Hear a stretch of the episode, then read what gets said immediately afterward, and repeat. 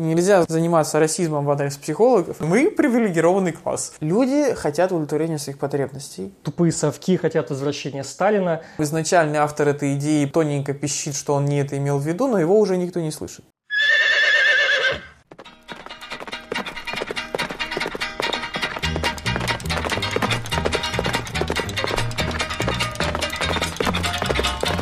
Привет, у микрофона Скептиконь, всем и го Вы слушаете подкаст о науке и критическом мышлении, обо всем, что хоть как-то связано с наукой и критическим мышлением.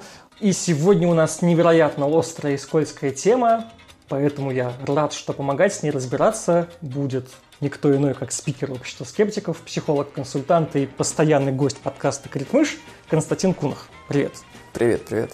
А вначале я, как обычно, не могу не поблагодарить своих патронов – Большое спасибо, что вы есть, вы классные. И отдельно хочу сказать спасибо Николаю Победоносцеву, Майе Половицкой и Алексею Матову. Если вы, мой дорогой слушатель, тоже хотите присоединиться к нашему скептиконскому комьюнити, то ссылка на Patreon есть в описании. Тебе надо сертификаты до катания на лошадях дарить. Очень хорошая идея, кстати, да. Я наш сегодняшний разговор очень условно решил обозначить как новая этика. Аккуратно, чтобы люди сразу не триггернулись на название, те, кому не надо – кстати, я с удивлением узнал, что новая этика – это вообще реальный термин. Был такой ученик Юнга Эрих Нойман. Вот, он э, разработал теорию новой этики, где говорил, что нужно отказаться от понятий хорошее и плохое, нужно как высвободить там, свое темное глубинное начало, но, в общем, детально не разбирался, и говорить мы еще не будем не об этом. Я предлагаю говорить о некой совокупности процессов и новых этических проблем, которые появились вот э, буквально недавно – у меня будет довольно долгое вступительное слово, потому что я как-то хочу сразу обозначить границы и понавешать дисклеймеров. Например, каждый месяц или даже каждую неделю появляется статья об каком-нибудь очередном уволенном профессоре, об ущемлении одной группы и прав других. И вообще, на мой взгляд, как-то стало модно обижаться. А, и причем обижаться за других еще, что тебя вроде как не обижали, обидели кого-то еще, но ты за него обиделся. В общем, поговорим про тех, кого сегодня объединяет такой термин, как SGV, Social Justice Warrior, войны социальной справедливости по-русски. Я не знаю, как у тебя, Костя, у меня к этому движению есть миллион вопросов. С одной стороны, мне понятно желание помочь тем, с кем поступает несправедливо. Я в полной мере понимаю, что в мире есть и расизм, и гомофобия, и сексизм. С другой стороны, меня постоянно не покидает ощущение, что эти войны воюют куда-то не туда – Надеюсь, что наш сегодняшний разговор поможет мне и, возможно, нашим слушателям получше отрефлексировать эти взгляды. Итак, давай сначала попробуем как-то кратко разобраться в терминологии, кто такие SGV. Я, как настоящий скептик, в первую очередь сделал что? Открыл Википедию. И, насколько я понял, что SGV, сами SGV себя не называют. Это вроде как считается уничижительный термин, который придумали по отношению к ним их недоброжелатели. А еще будет, наверное, крайне сложно обезопасить себя от попыток судить сразу обо всех людях, которые составляют это движение. А, знаешь, это типа как говорят, что вот все либерасты не любят Россию, а, или там тупые совки хотят возвращения Сталина, хотя на самом деле люди и социалистических взглядов бывают очень разные, либеральных взглядов очень разные, и живишных взглядов тоже разные, как нетрудно догадаться. Поэтому мы, конечно, попытаемся не грести всех в одну гребенку, но поймите, что формат подкаста не позволяет прям все частности затронуть. Я сразу обозначу те базовые вопросы, которые у меня есть к SGV. То есть, с одной стороны, эти люди говорят, что все люди равны, но при этом продолжают делить людей на классы. С одной стороны, они выступают за терпимость и политкорректность, но при этом яростно накидываются на тех, кто, по их мнению, поступает неполиткорректно. В общем, я не понимаю. А может быть, ты мне как-то поможешь? Я надеюсь, я здесь за этим. Ты меня первый раз зовешь в подкаст, э, но да, ты уже, ты знаешь, что я частый гость э, подкаста Критмыш, ты знаешь, что моя роль там обычно оппонировать, вот, и здесь я тоже буду оппонировать, поэтому я радостно перечеркну все твои дисклеймеры и скажу, что мы будем, я предложу грести всех под одну гребенку. Я предложу идею, что все воины социальной справедливости одинаковые, более того, что все люди вообще одинаковые.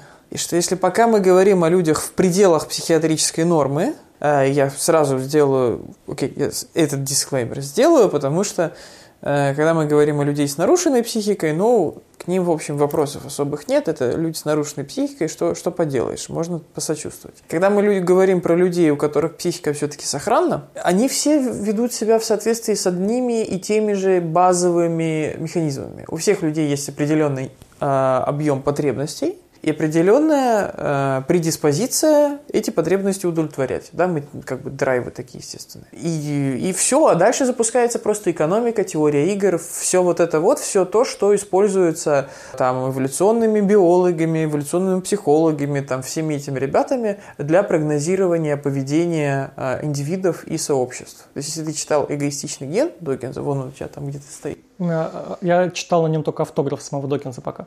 Понятно. Вот. Но я тебе рекомендую почитать дальше, значит, после автографа. Это прекрасная книжка, которая иллюстрирует, что если мы просто берем и считаем наиболее там, оптимальный, экономически выгодный способ взаимодействия с учетом тех условий, которые есть, с учетом местной культуры, вероятности предательства, а, уровня генетического родства и так далее, и так далее, то мы получаем очень хорошую, очень точную предсказательную модель, которая достаточно хорошо отражает реальность. Поэтому, когда мы говорим про э, людей, которые говорят про справедливость или про предкорректность или про всеобщее равенство, про борьбу с расизмом и так далее, первое, что мы должны сделать, это мы должны отказаться от иллюзии, что эти люди борются за равенство, справедливость или там, э, борьбу там, с гомофобией или еще чем-нибудь, или с расизмом. Ни в коем случае это не так, и это никогда не так все люди, абсолютно все здоровые люди, стремятся к тому, чтобы удовлетворить свои потребности. У некоторых при этом действительно есть такая эстетическая или этическая или гуманистическая потребность в изживании расизма. Э, это люди, которые там, дошли до там, э, стадии там, самореализации какой-то, создания чего-то э, конструктивного, творческого и так далее в жизни, в мире и в обществе, но их меньшинство, их единицы в истории. Ну вот э, я, допустим, не относя себя к изживи, я просто хочу на себя переложить то, что ты говоришь. Я когда допустим, где-то в интернете читаю российские оскорбления, там, какому-нибудь черному парню и белой девушке, мне хочется, чтобы эти люди как-то не, не писали этого. Мне хочется их либо как-то переубедить, либо как-то их задеть, потому что я считаю, что то, что не пишут, это несправедливо. Да, да, да, я понимаю, но ты и не ходишь на митинги по этому поводу, не требуешь изменения закона, не сжешь города и никого там не бьешь по роже, даже если при тебе это вслух сказали. Вот. Это нарушает твою эстетику, ты испытываешь некоторый дискомфорт, от этого, ну и, и все на этом. Ну вот в пределах своего дискомфорта от не э, эстетичного с твоей точки зрения поведения, э, ты готов как-то на этот дискомфорт реагировать. Это понятно. Но я вот хочу э, какую аналогию провести, чтобы было понятнее, что и, и чтобы избавиться от иллюзии, что я здесь в белом пальту стою красивым. Мы с тобой, типа, скептики, да, мы там с тобой рационалисты, бла-бла-бла, за науку, критическое мышление и так далее.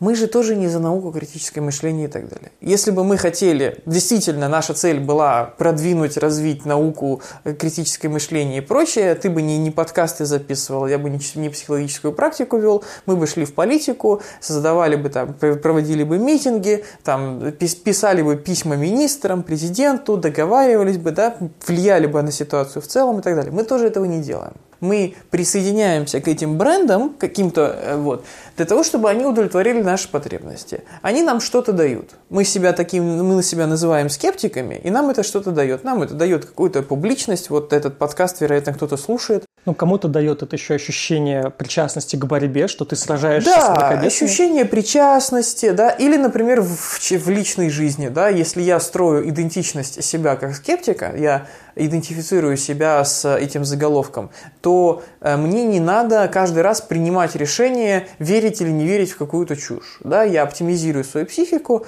э, я трачу меньше ресурсов на принятие решений. Принимать решения – это очень тяжело. Брать ответственность за то, чтобы сказать «нет, не буду лечиться гомеопатией», каждый раз это очень тяжело. Гораздо проще один раз это сделать, один раз принять на себя ответственность за то, чтобы назвать себя скептиком и рационалистом, и все, чисто экономическое решение.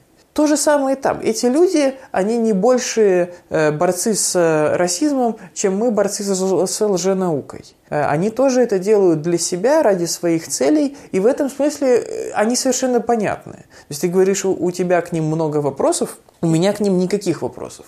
У меня к ним есть какое-то количество претензий, потому что они тоже нарушают мою эстетику. Я просто аккуратно заменил слово претензии на вопросы. Да, а вопросов у меня к ним никаких. Мне совершенно понятно, почему они это делают, потому что действительно когда-то называть себя коммунистом и рассказывать про победу э, пролетариев лидеров всех стран, соединившихся, было способом удовлетворения своих потребностей, да, способом получения социальных каких-то признаний. Или в Америке в то же время было, наоборот, называть себя антикоммунистом, настоящим капиталистом, настоящим там, западным человеком. Э, сейчас э, вот такой есть нарратив. Сейчас есть представление, что если ты называешь себя, идентифицируешь себя с определенными заголовками, определенными трендами, неважно, как ты при этом к ним на самом деле относишься и насколько твоя жизнь соответствует заявленным декларациям, ты просто себя с ними отождествляешь, это дает тебе какие-то бонусы. Ты ради этого это делаешь. Я сейчас предложу поговорить, наверное, конкретно вот этих бонусах, которые это дает. Но сперва я бы еще хотел попробовать пофантазировать. Как ты любишь говорить, у меня есть фантазия, вот, у меня есть фантазия, что вот эти этические нормы, которые продвигает вот этот вот бренд SGV, как-то очень быстро из маргинальной точки зрения превратилась в мейнстримную.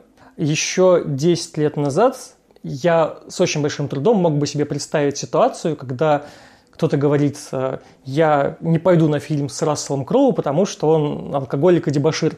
В первую очередь считалось, что то, что он хороший актер, это важнее. А сейчас получается, что их мнение э, начинает учитывать при производстве фильмов, продуктов, брендов. Чтобы провести аналогию, это можно сравнить с отрицателями полета на Луну, и что создатели фильма про Армстронга, они не ориентируются на мнение тех, которые говорят, что американцы налетали на Луну, потому что это как бы не важно. Это маргинальная точка зрения. А сейчас мне кажется, что эта точка зрения стала мейнстримной. Ну, не про американцев на Луне, а про SGV. И э, согласен ли ты со мной, что это получилось очень быстро? Или если ты согласен, то почему это так быстро произошло, на твой взгляд? Я бы, не, я бы во-первых, не согласился, что она стала мейнстримной. Она стала гораздо более социально приемлемой, это правда. Э, ну, в том же смысле, в котором гораздо более социально приемлемо сейчас стало, э, например, быть фрилансером и не иметь офисной работы по сравнению с тем, что было 20 лет назад. А, но это все еще не мейнстрим далеко. А, ну и там на те же самые фильмы с Расселом Кроу и так далее все еще ходят там, миллионы людей. Ну, это не основной поток культуры, да, не мейнстрим по определению. Произошло ли это быстро? Ну, я не знаю. Мне кажется, что это нам кажется быстрым, потому что это происходит на наших глазах. Ну, то есть подумай, как бы, когда э, это началось, когда первые ростки подобных вещей были. Ну вот я не, не следил за этой темой и не изучал ее так пристально, а, но мне кажется, что еще лет 15 назад уже были какие-то подобные вещи. То есть я помню еще к Блейду, господи, это очень такое жанровое кино, это была адаптация комикса, это был э, первый, один из первых э, с рейтингом R фильмов по комиксам, один из первых черных супергероев, да, очень нишевая история, и то там были какие-то, значит, терки за то, что Уэсли Снайпс вел себя как мудак на съемках, и он там, значит, э, по жизни неадекват, и давайте не будем поддерживать его творчество. Это было 15 лет назад. 15 лет – это дофига времени. Да, если подумать, если сравнить, сколько, что меняется за 15 лет, возьми любую 15-летнюю эпоху там, за 20 век, да, сколько, что изменилось там с 910 по 1925. Да весь мир поменялся. Вот. Я не думаю, что это очень быстро. Я просто думаю, что мы предыдущие крупные изменения так не воспринимаем, потому что они как бы нам даны сразу всем массивом.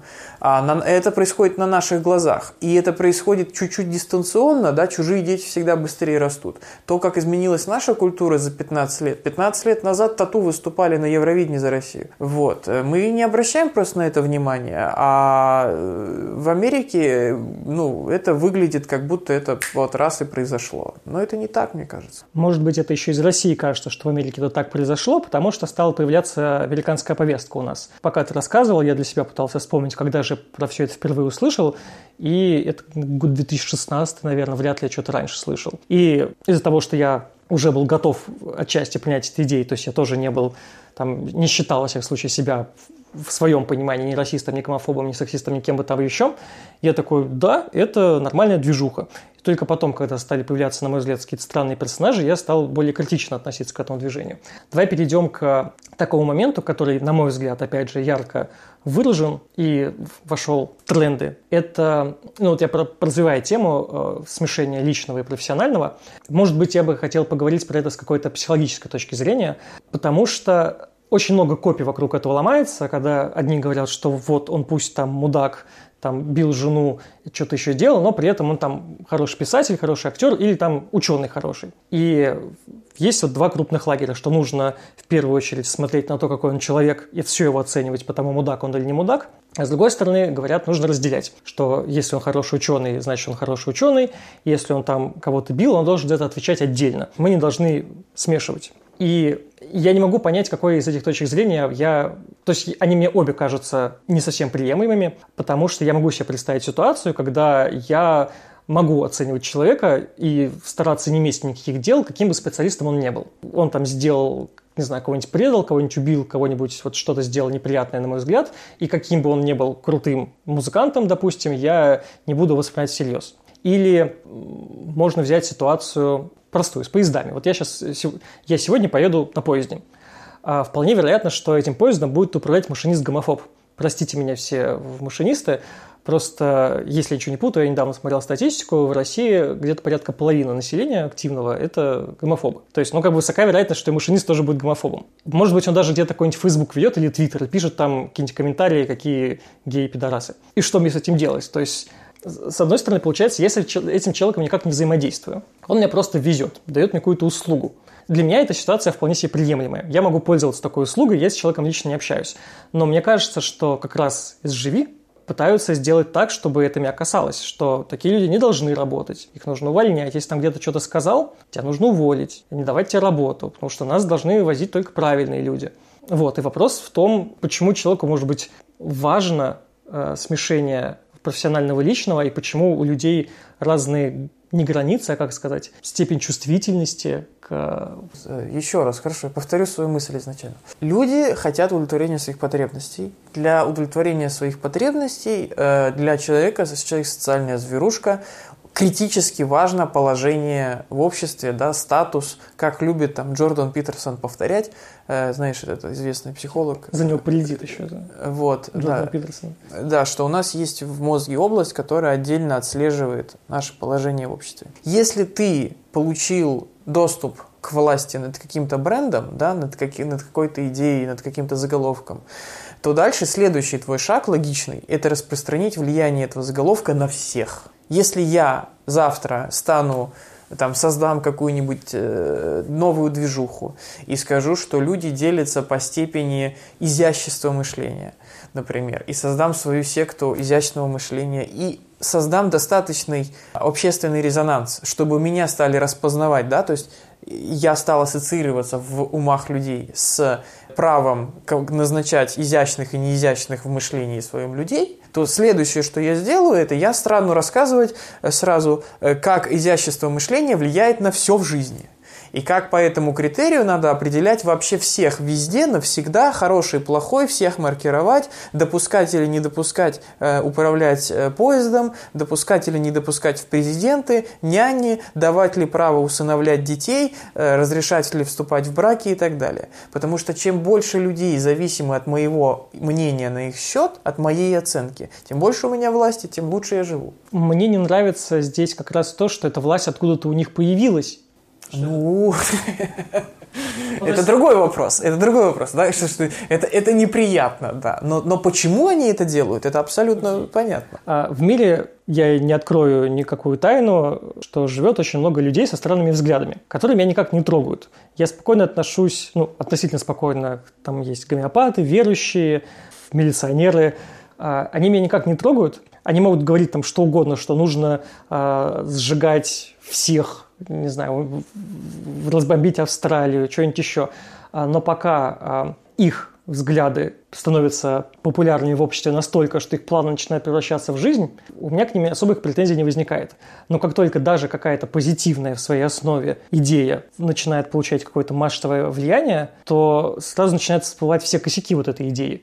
Ну, начинают всплывать не столько даже косяки этой идеи, сколько, опять же, да, просто как, как только какая-то идея становится источником ресурса, она становится модной. А какая-то идея, ну, это антропный принцип, да, так же, как мы рассуждаем, почему именно на Земле зародилась жизнь, почему именно в нашей Вселенной. Ну, где-то же она должна была зародиться. Почему бы не здесь? Также и здесь. Да, из тысяч и миллионов и миллиардов идей, которые курсируют, какая-то должна была стать популярной, рано или поздно. Как только какая-то идея становится популярной, она становится источником ресурса, источником власти, на нее сразу набрасываются, ее сразу начинают эксплуатировать, абьюзить, и, и ее пытается кто-то присвоить, кто-то там изначальный автор этой идеи под всей этой кучемалой, значит, тоненько пищит, что он не это имел в виду, но его уже никто не слышит. Это нормальное явление совершенно. Ну, а с какой идеей этого не произошло, скажи мне?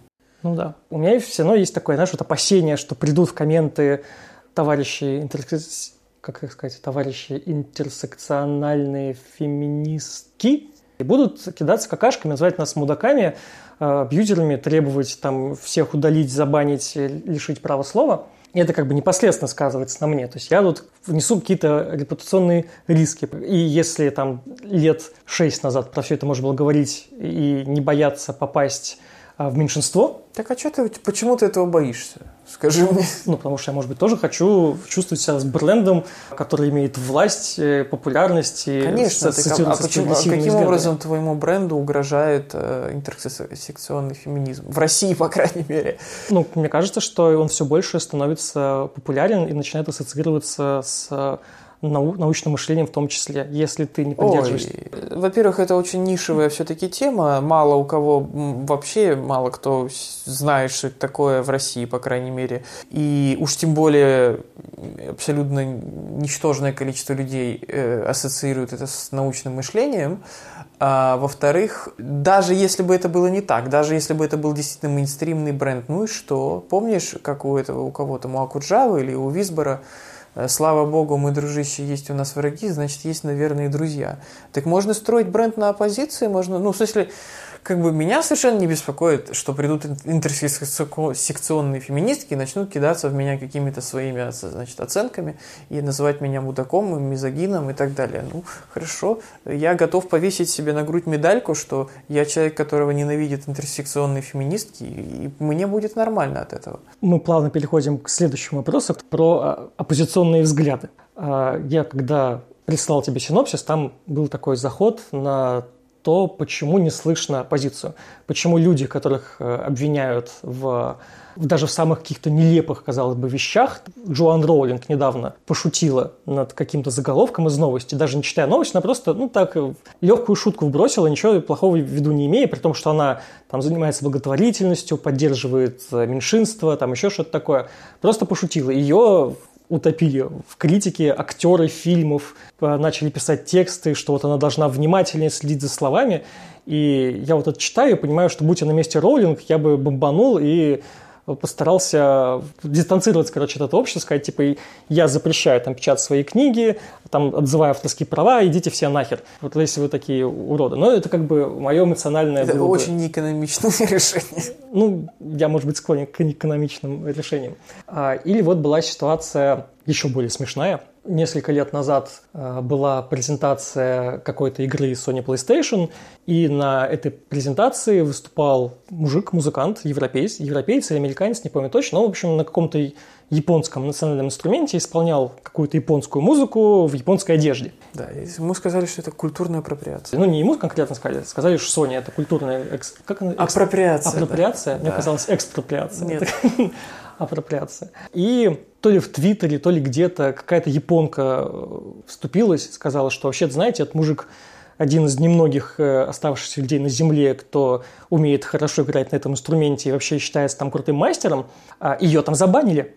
Вот э, я просто не понимаю, почему, если есть такое сильное давление, ну, как бы действие вызывает противодействие. Должно быть какое-то противодействие. И я пока его особо не замечаю, кроме в России какие-то совсем отбитые движения в духе там паблика «Мужское государство», которые еще хуже. А, а какой-то интеллектуальной дискуссии я не вижу. Слушай, ну, во-первых, она есть. Э, тот же самый вышеупомянутый Джордан Питерсон существует, и это только как бы то, что навязалось в зубах для меня как психолога, потому что он тоже психолог. Интеллектуальная дискуссия есть, и есть э, ответы, есть э, там, есть реакция культуры, есть реакция там со стороны стендапа, например, да, не только нашего, и западного тоже. Да, там какой-нибудь Джимми Карр, тот же самый, кого там за мастурбацию перед Луиси Кей. Да. И еще когда все это только начиналось, еще только когда у Джорджа Карлина была же э, сценка soft language, да, вот этот мягкий язык, когда еще только вся эта политкорректность только поднимала голову.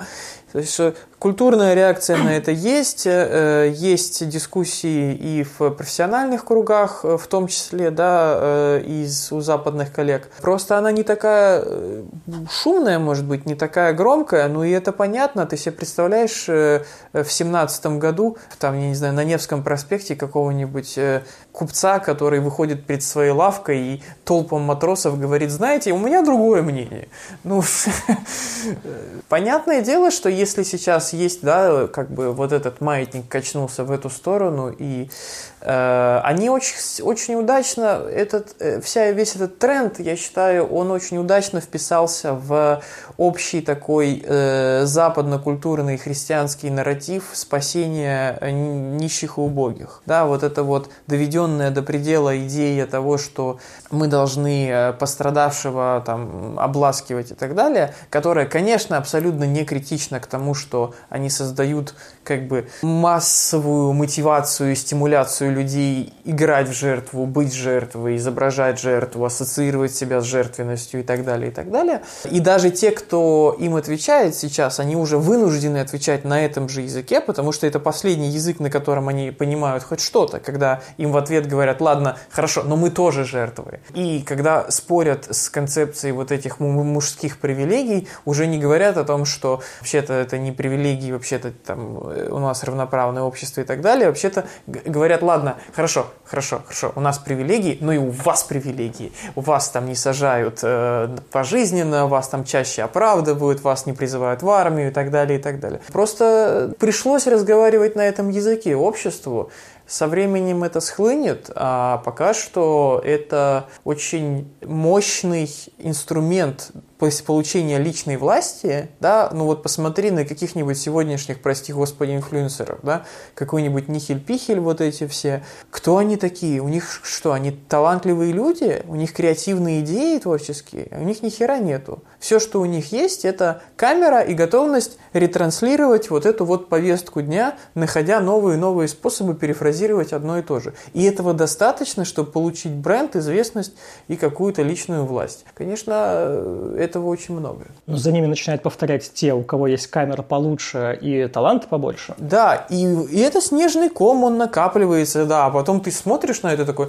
где же, где же оппозиция, что-то ее не слышно, да и не видно, блин, под этим комом. Я недавно в одном подкасте слышал довольно интересную мысль, а, чем глобально отличаются правые идеи от левых. Что в левых идеях есть угнетенный класс и есть те, кто его угнетает, и член привилегированного класса автоматически не прав, кем бы он ни был. То есть даже если белый топ-менеджер и белый роднек из Техаса, они одинаково виноваты перед э, черными, кем бы они ни были, черный из Бронкса или черный президент вот. А правые идеи говорят, что несправедливая система, она несправедлива сама по себе, для всех одинаково. И в этом такая концептуальная разница между вот сейчас войной лозунгов э, Black Lives Matter и All Lives Matter. То есть одни говорят, что ваш лозунг неправильный, потому что он не обращает внимания на черных, а те не понимают, зачем специально выделять черных. Э, ну, я, да, я по этому поводу хочу сказать, может быть, просто я сейчас цепляюсь к заголовку, который ты обозначил, но э, я тоже видел эту статью про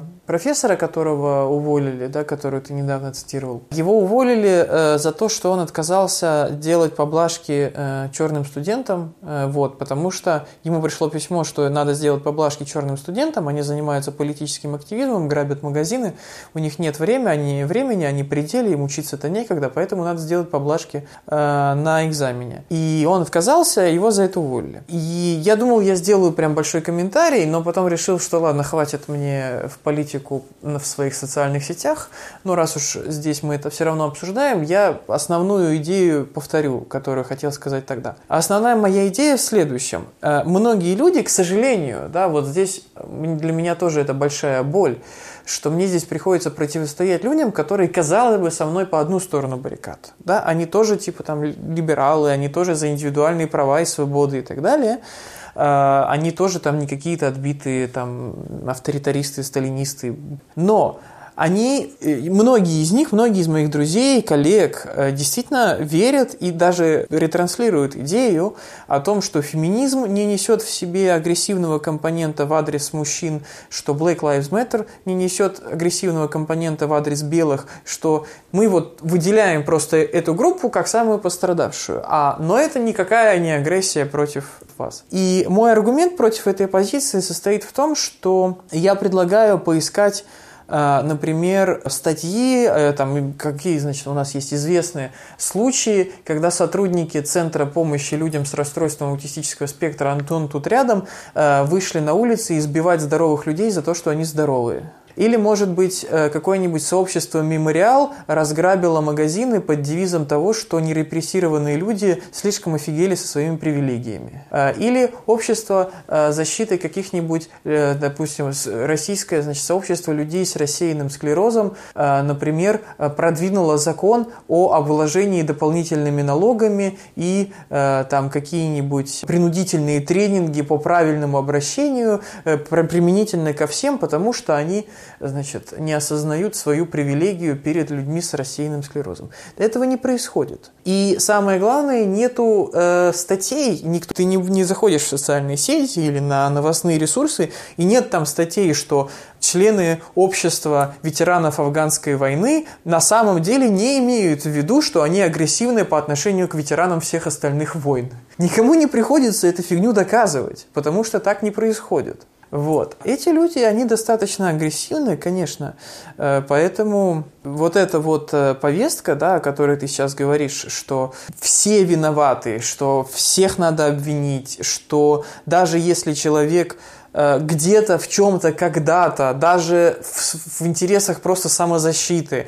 позволил себе что-то высказать, это повод для атаки. Потому что это очень агрессивная по своей сути культура. Она построена на экспансии, она построена на захвате новых и новых медийных и политических территорий. Ну, к сожалению, мы наблюдаем такой этап развития этого процесса. Я вспомнил, что еще мне не нравится, это культивирование коллективной ответственности. Проиллюстрировать опять это можно тем, что вот мы до подкаста подкаста обсуждали, когда люди извиняются за то, что делали другие люди 400 лет назад. Перед теми, перед кем они ничего не делали. То есть я тебе приводил в пример, как э, у меня требовали извинения за то, что мой прадед был э, НКВДшником. Говорит, вот ты должен там извиниться перед репрессированными, там еще что-то. Хотя у меня вообще другие взгляды, я этого человека в глаза не видел, я его не знаю, а я не поддерживаю ни Сталина, ни всю эту систему ГУЛАГов, но мне все равно говорят, ты почему-то должен извиниться и чувствовать вину. У Почему? Меня еще, у меня еще смешнее история, потому что у меня был прадед цыган, ну, а по большей части я русский.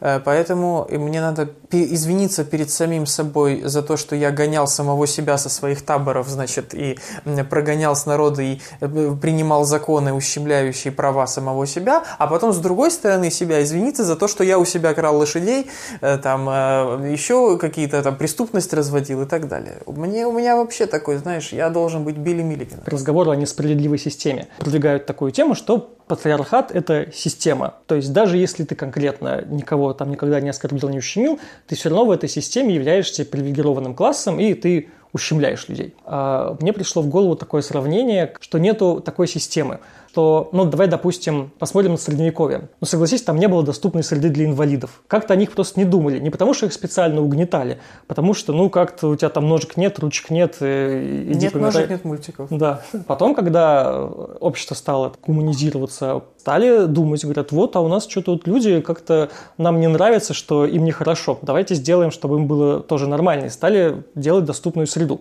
Мне просто не нравится здесь посыл, что тебя обвиняют, что вот ты все эти годы специально угнетал инвалидов. А ты о них даже как бы не думал, когда тебе пришли и привели аргументы, сказали, что им плохо, ты такой, да, им плохо давайте сделаем им хорошо. Как бы в чем проблема? Ну, я их специально не угнетал, я не чувствую за это ответственность. Тем более за то, что там мои деды кого-то угнетали. Нет, ну, э, тут не совсем, конечно, корректная аналогия, потому что, э, во-первых, и инвалидов местами угнетали конкретно и целенаправленно именно за то, что они инвалиды. Да, а уж негров-то тем более угнетали за то, что они негры.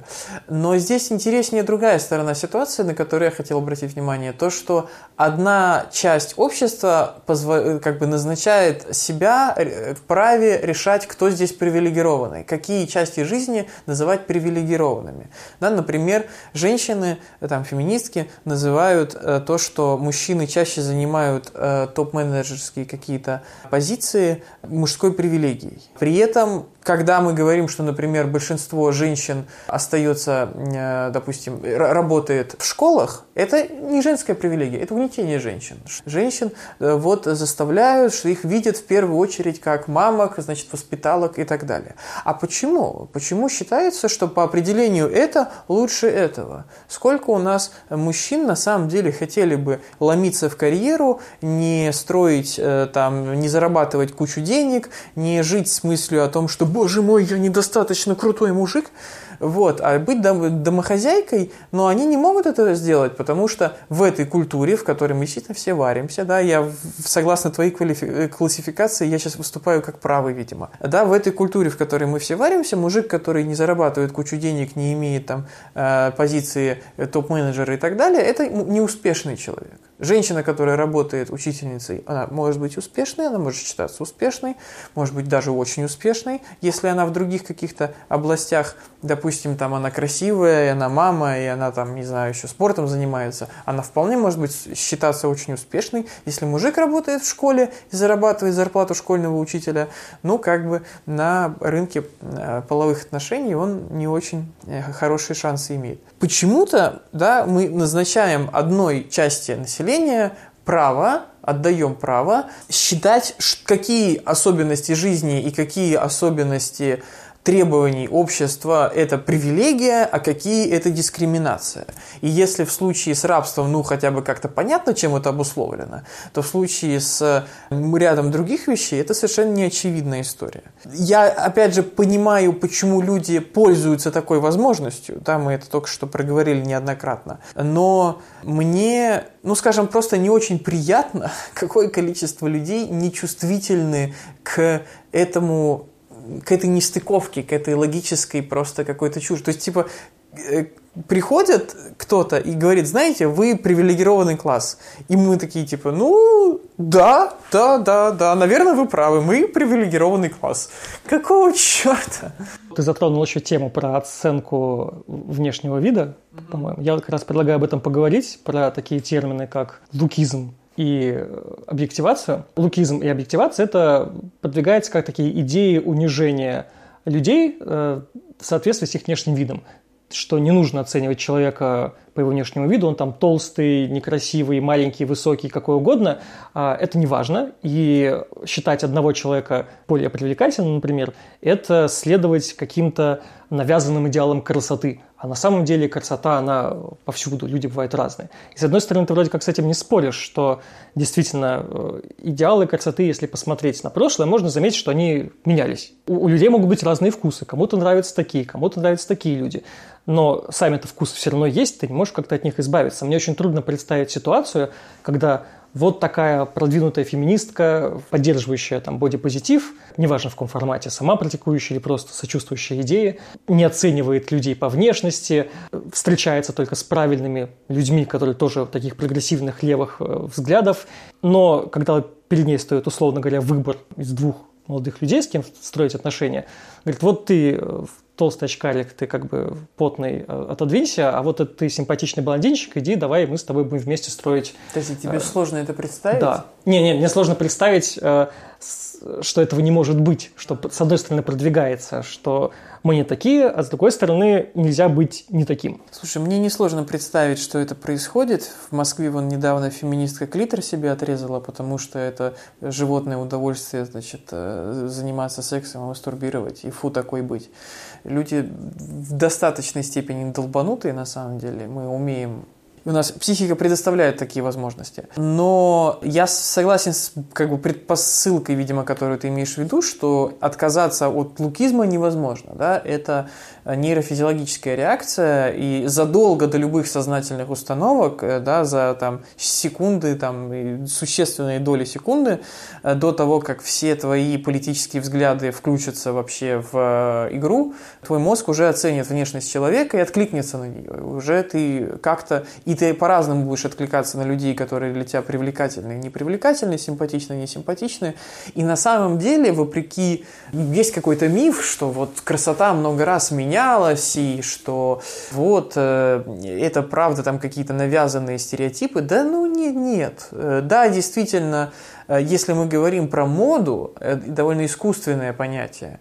Э, там действительно типаж э, самой модной модели, он меняется там каждые пять лет, допустим. Но если мы говорим про именно отклик, да, именно мы смотрим там на уровне физиологии, то э, он э, примерно одинаковый. Людям всегда и по понятным эволюционным причинам э, нравились другие люди симметричные, со здоровыми пропорциями.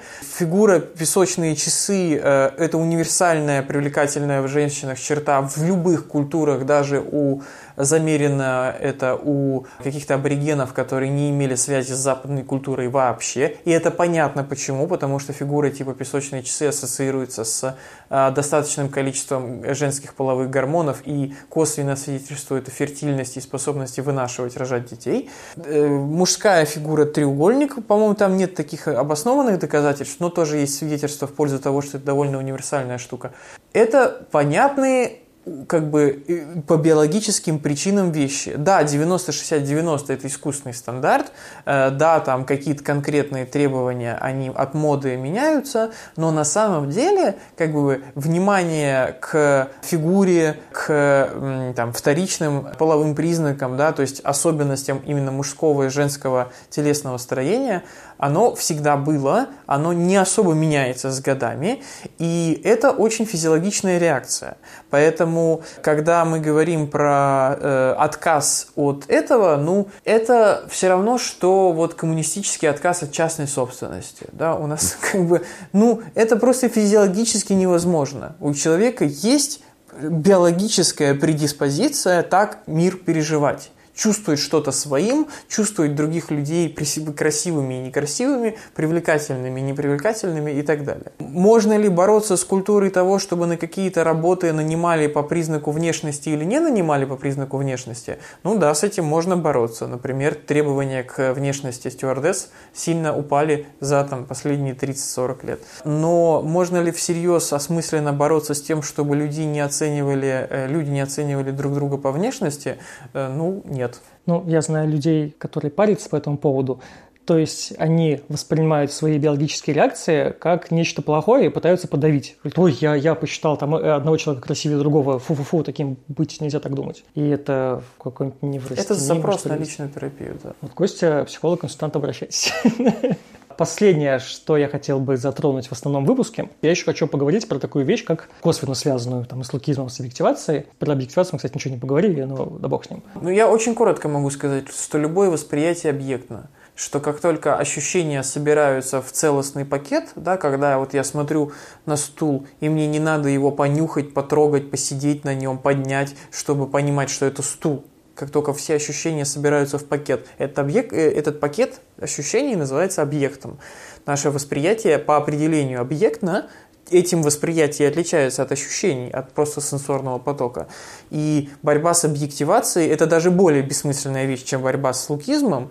Э, понятно, что там начинается дальше словесная эквилибристика и попытка вытанцевать, что ну, мы говорим не про объектное восприятие, мы говорим про восприятие человека только как объекта сексуального удовлетворения, но вот эти все только не только – это уже э, танцы политические, разговоры в пользу бедных, потому что мы воспринимаем человека как объект, мы воспринимаем весь мир как набор объектов.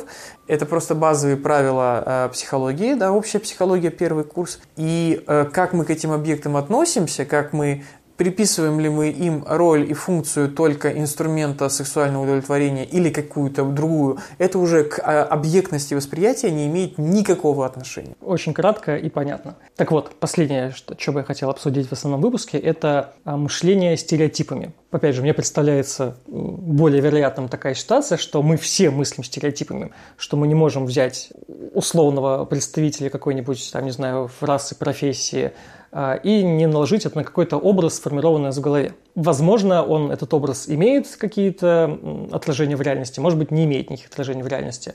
Давай я лучше аналогию приведу, чтобы было понятнее, что я имею в виду. А, допустим, самый такой распространенный вариант – это когда ты открываешь сайт с объявлениями о сдаче жилья, и очень часто видишь там такую фразу «только славянам». Э, это такое, с одной стороны, пещерное проявление расизма, с другой стороны, я не всегда воспринимаю его именно как расизм, потому что я сталкивался с такими ситуациями, с такими арендодателями, которые на самом деле имели в виду не то, что они э, против какой-то национальности там настроены, считают их ущербными, а условно говоря, под славянами они понимают всех приличных людей, неважно какой-то национальности. А когда они пишут не славянам, они это используют как способ минимизировать риски определенные, потому что а, какие-то там культуры, они воспринимаются как более, я могу сказать, дикими. Это будет считаться расизмом. Это я говорю за других людей, говорю не за себя. А, Бедняжка, вот. как же ты это вытанцовываешь? Да, ну я пытаюсь, наверное. И когда люди говорят, что вот э, борются, что не нужно оценивать людей по их расе, но при этом, когда идут по улице, предпочтут перейти на другую сторону, если навстречу идет э, какая-нибудь группа спортивного вида дагестанцев. На всякий случай. Может быть, эти конкретные люди прекрасные, замечательные а, студенты с красными дипломами, но ты минимизируешь риски. Это можно считать расизмом или нет? Я не эксперт по расизму. Я могу за мышление ответить. Вот Слушай, э, с мышлением какая штука? Да, действительно, естественно, мы все думаем стереотипами постоянно. Э, на эту тему миллиард исследований у нас. И они, ну, стереотипы мышления, это паттерны когнитивные, это далеко не только э, про расу, нацию, половой, там, гендерный аспект и так далее. То есть я смотрю на яйца и вижу в первую очередь продукт для приготовления яичницы, это тоже стереотип. Да? Из, из яиц много, много чего можно сделать, не только яичницу. Но как бы для меня яйца имеют такой смысл. Вот, я вижу там потенциальную яичницу, которую надо приготовить. Вот, типа, это тоже стереотип мышления, да, или я там думаю, э, там, чтобы поесть, и для меня чтобы поесть означает, допустим, чтобы заказать там вот в какой-то доставке.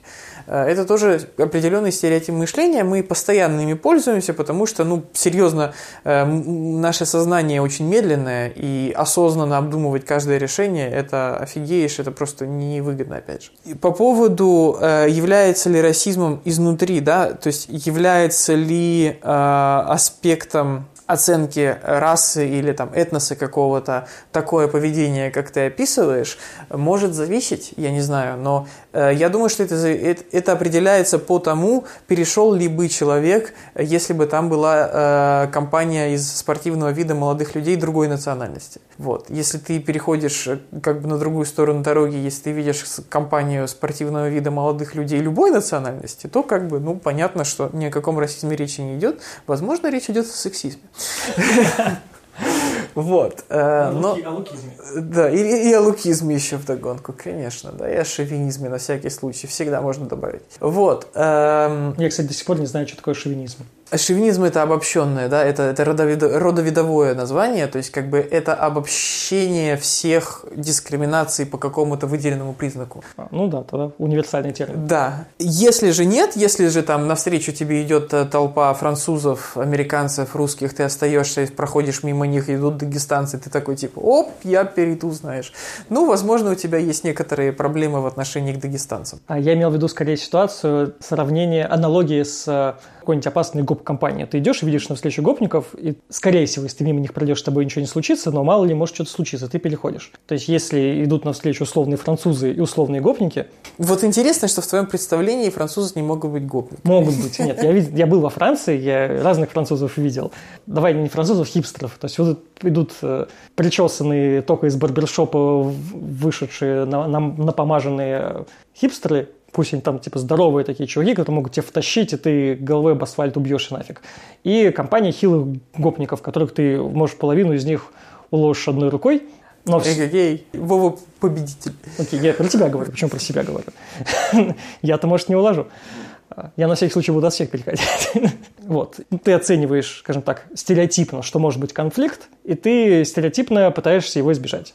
Ну, слушай, э, ладно, мне кажется, мы уходим от темы. Э, вот, давай как бы на примере.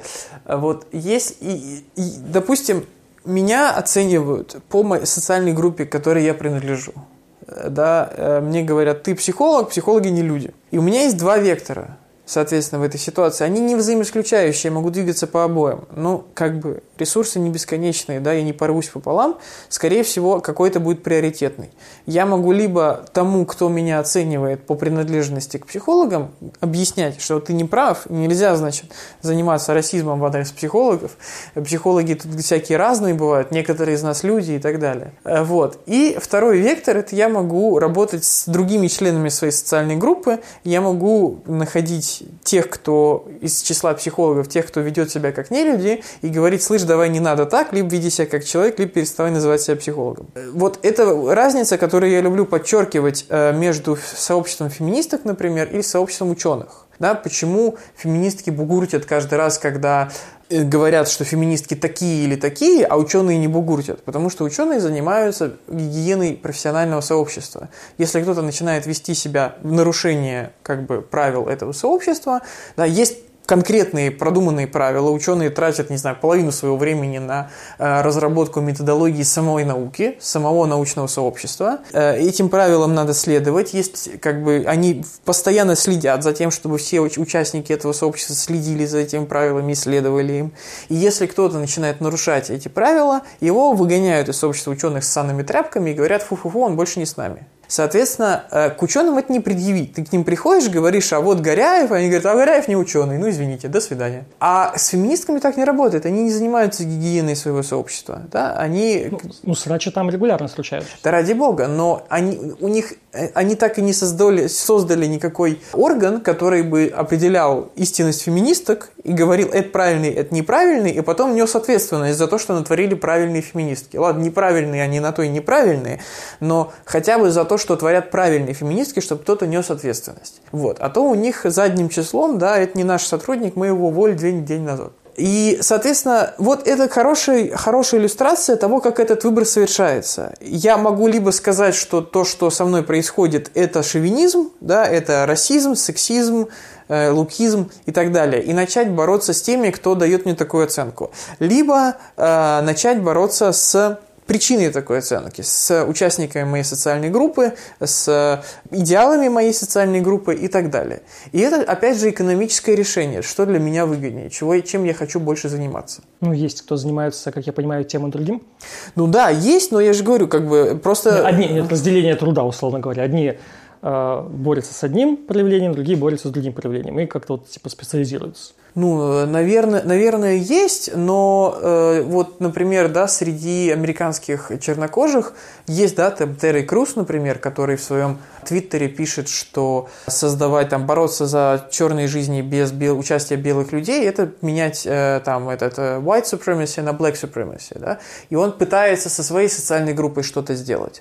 А есть тот же самый Джон Боега, да, из диснеевских этих «Звездных войн», э, этот, э, да, который у себя в Твиттере пишет, что типа, чертовы, значит, как, как я ненавижу расизм, ему говорят, да-да-да, вот расизм такой так плохой, и приводят пример, когда там черный, по-моему, отец э, был против белого парня э, своей дочери, вот. И он всерьез у себя в Твиттере отвечает, что публичный человек отвечает, что я вообще говорю про э, расизм белых против черных, э, который, значит, искорежил и уничтожил мир, а не про милый, значит, добродушный плюшевый расизм черных против белых. Вот. Э, и да, это как раз пример вот тоже такого деления, что есть люди, которые занимаются работой со своей социальной группой и работают с причиной таких проблем, а есть люди, которые просто говорят, нефиг нас оценивать. Ну, и создают эти проблемы. И создают эти проблемы да. В общем, нужно, как итог, нужно бороться за то, чтобы феминистки были как ученые. Нужно бороться за то, чтобы все были как ученые. Да. На этом, я думаю, что основной выпуск подкаста мы будем завершать. Большое спасибо, что ты наконец добрался до Москвы, что мы смогли записать выпуск после такого большого перерыва, как мы с тобой не виделись. Давай, давай, большое пожалуйста. Но мы с тобой еще не прощаемся. У нас сейчас еще будет послекаст, где мы еще минут 10-15 поговорим. А, знаешь, про что я предлагаю поговорить? про safe space. Угу, внезапненько. Давай. А, а на этом основная часть нашего выпуска заканчивается. Спасибо, что были с нами. Если хотите стать патроном подкаста и получить доступ после касту, то в ссылках есть ссылка на Patreon. Кликайте, подписывайтесь, будет вам счастье. Спасибо, всем пока. thank you